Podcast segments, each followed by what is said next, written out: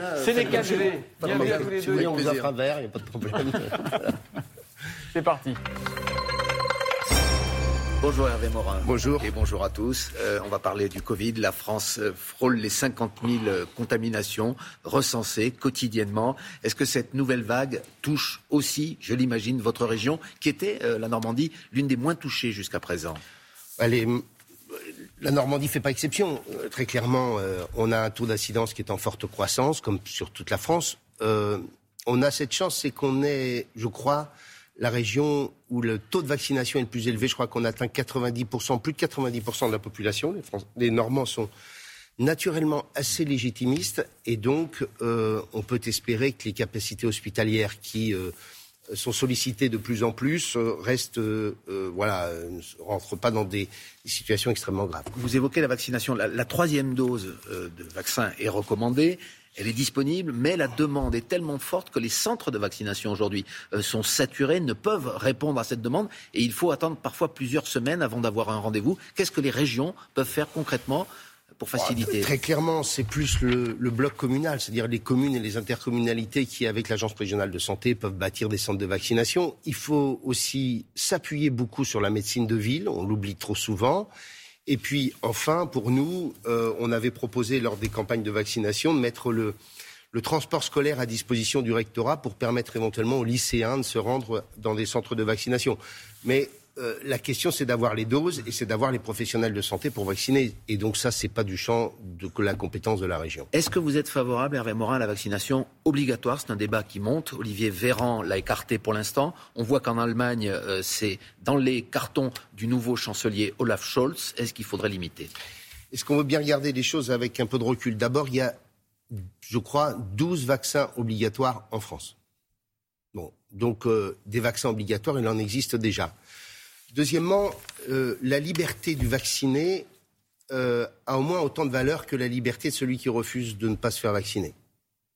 Euh, troisièmement, la non-vaccination obligatoire amène à une autre atteinte à la liberté qui est l'existence du pass sanitaire. En clair, je suis sous le contrôle permanent dans mes déplacements, dans en clair, j'ai une espèce de, police permanente euh, à travers ce pass sanitaire parce que la vaccination n'est pas obligatoire. Et donc, pour ma part, je considère que euh, le mieux serait que, en effet, la vaccination devienne obligatoire. Mais est-ce que vous ne craignez pas un mouvement de refus encore plus fort si on impose cette vaccination? Tout d'abord, une immense majorité des Français a décidé de se faire vacciner. Euh, deuxièmement, euh, me semble-t-il, la période est peu propice à la vaccination obligatoire parce qu'on est à cinq mois de l'élection présidentielle et qu'on a un gouvernement qui va se dire on va s'éviter euh, une crise sociale, des manifestations autour de, cette question. Mais très franchement, 12 vaccins sont déjà obligatoires. Est-ce que c'est un sujet? Et deux, la non-vaccination obligatoire amène une autre atteinte à la liberté qu'est l'existence du pass sanitaire que vous devez démontrer et est, présenté dix fois par jour durant votre vie quotidienne. Vous dites que c'est un sujet délicat parce qu'on est euh, proche de l'élection présidentielle. Est-ce que cela devrait donc être dans le projet de l'un des candidats à la primaire Les Républicains? On va connaître euh, aujourd'hui euh, le nom des deux finalistes. On sait que vous, vous soutenez Valérie Pécresse. Alors on va parler de cette primaire, mais d'abord, je n'ai pas remarqué, euh, à ma connaissance, que c'était proposé par, euh, par les candidats de la droite. Et je leur laisse le soin. Euh, je ne suis pas candidat à l'élection présidentielle et donc chacun présentera ses propositions. Mais il faudrait le faire, en tout cas. il, faudrait que ce soit dans le débat à présidentiel. titre personnel, je trouve que ça fait partie des sujets qui méritent d'être abordés. Alors justement, donc cette primaire LR, Valérie Pécresse est votre favorite. Est-ce qu'elle sera aussi celle des adhérents? Et surtout, est-ce que vous soutiendrez le candidat désigné par ses adhérents, quel qu'il soit? Écoutez, pour tout vous dire, j'ai eu, j'ai eu, j'ai pris un petit déjeuner hier matin avec Christian Jacob. Vous voyez, je vous raconte ma vie.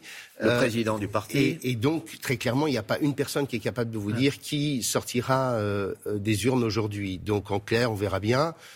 pour ma part, j'espère que Valérie Pécresse sera celle qui sera désignée parce qu'elle est solide, parce qu'elle a un projet construit la question, elle est simple. C'est est-ce que je suis capable de transformer le pays, de porter un certain de réformes avec des priorités? Alors, on parle beaucoup de sécurité et d'immigration, mais de l'autre, Valérie Pécresse a fait par exemple de l'éducation une de ses priorités. Et pour moi, c'est un sujet clé. Et elle est en capacité de pouvoir en parler. Parce que quand on était au gouvernement ensemble, elle a réussi une réforme dont on disait qu'elle était impossible, qui était la réforme des universités. Vous n'avez pas tout à fait répondu à ma question. Il y a quatre concurrents à Valérie Pécresse. Euh, si c'est Eric Ciotti, par exemple, bah, qui, devait là, sortir de... Là, c'est une question qui se posera vraiment. C'est-à-dire bon, euh, Écoutez, je pense qu'il y a... Alors Xavier Bertrand. Oui, écoutez, moi je, je, je dis que euh, je suis convaincu de la capacité des électeurs LR de choisir un candidat qui soit acceptable pour une grande majorité des Français. Et je pense que, euh, voilà, si on veut avoir une chance de gagner, il vaut mieux être avec Pécresse, Bertrand ou Barnier qu'avec Ciotti. On, on, a beaucoup parlé, vous le rappeliez, dans ces différents débats des Républicains, de sécurité, d'immigration. Est-ce que vous pensez, vous aussi, que c'est le problème numéro un des Français aujourd'hui, avant l'économie, avant l'éducation? La question de, de, la sécurité, c'est une question centrale. La question de l'immigration, elle est plus liée à travers un sujet simple, qui est celui de, euh, euh, du respect de nos valeurs, euh, du respect du modèle républicain dans lequel nous sommes.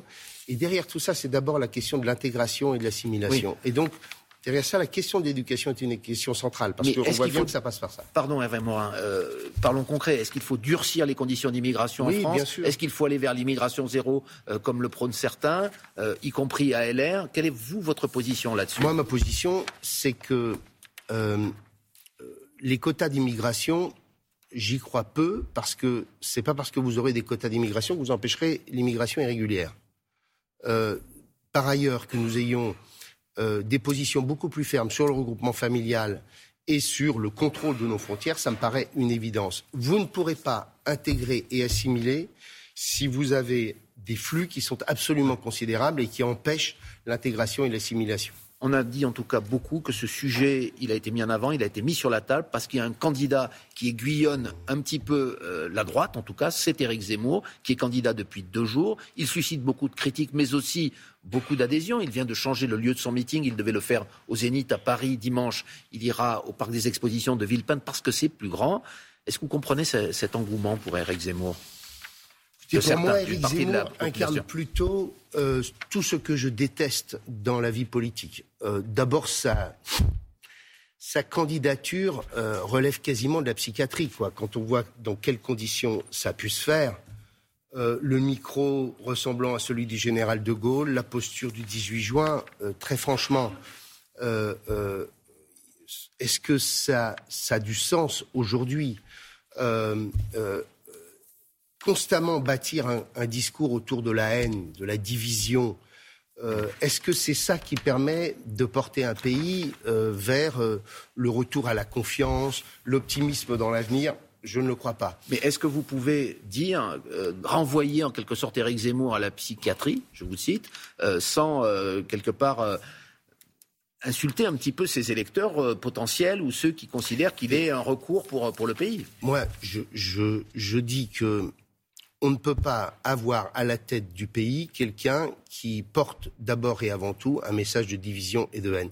Vous savez, l'élection présidentielle, elle est très compliquée parce que vous êtes élu dans cette espèce de, d'acte cathartique que représente l'élection présidentielle, euh, où globalement, pendant cinq ans, on dit on a une espèce de chef qui va être capable de transformer le pays. Tout ça amène à rendre complètement dingo cette élection présidentielle.